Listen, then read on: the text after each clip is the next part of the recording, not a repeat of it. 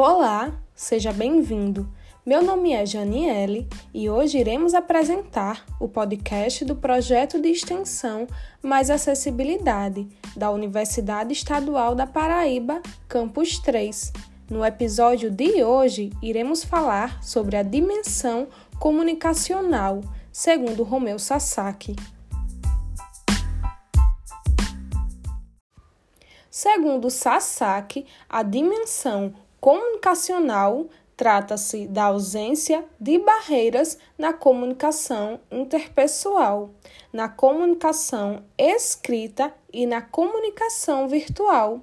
Para isso, é importante a aprendizagem da língua de sinais, a utilização de textos em braille, bem como textos com letras ampliadas para quem tem baixa visão e outras tecnologias assistivas é a acessibilidade que se dá sem barreiras na comunicação interpessoal, na comunicação escrita e também na comunicação virtual.